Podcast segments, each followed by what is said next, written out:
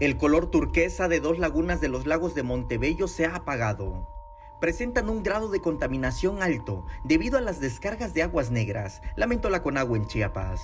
Dos lagos que ya tienen una gran contaminación de esos lagos, pero ya se está trabajando sobre eso con el fin de llevar a cabo precisamente la, principalmente construcción de plantas de tratamiento de agua residual.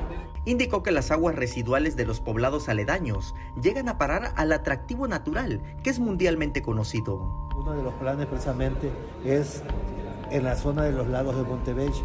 En la zona de los lagos de Montebello precisamente las comunidades que están a su alrededor, este, como son las Margaritas, Comitán, Independencia, etcétera, esas vierten normalmente sus aguas negras a escurrimientos naturales y esos escurrimientos naturales van a los lagos de Montebello y eso nos provoca una contaminación en los lagos de Montebello, que es una situación que se reconoce a nivel mundial.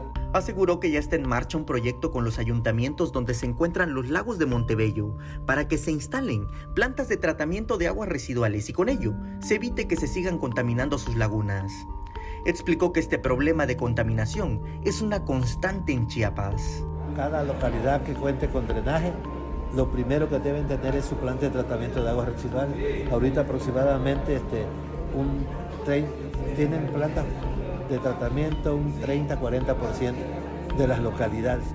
Samuel Revueltas, Alerta Chiapas.